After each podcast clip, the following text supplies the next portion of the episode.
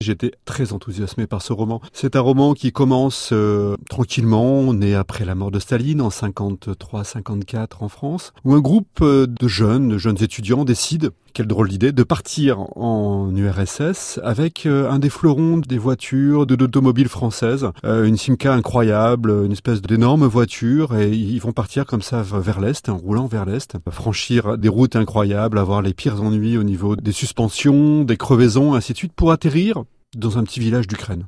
Voilà, c'est ça. Le départ de l'histoire, c'est ça. C'est Edgar et Lumilas. Ils se croisent d'abord en Ukraine, dans un tout petit village. Et à partir de ce moment-là, ça va être cette rencontre improbable entre ce jeune Français, cette jeune Ukrainienne, euh, qui au début, un peu comme une sauvageonne, va se retrouver au monde d'un arbre. Et euh, après, c'est une grande histoire d'amour qui va nous emmener de 53 jusqu'en 2016 à peu près euh, sur les pas de ces deux amoureux, des hauts, des bas, des divorces, des mariages, mais en fait une véritable histoire d'amour qui euh, se situe réellement dans une France que tout le monde aime, c'est-à-dire la France des années 50, 60, 70, 80, 90, avec des parcours différents, avec des, des faillites, des revers de fortune, des de la fortune, mais vraiment deux caractères forts qui vont engendrer aussi, euh, on, le croisera, le destin veut que Jean-Christophe Ruffin soit marié à la fille euh, de ces deux personnages.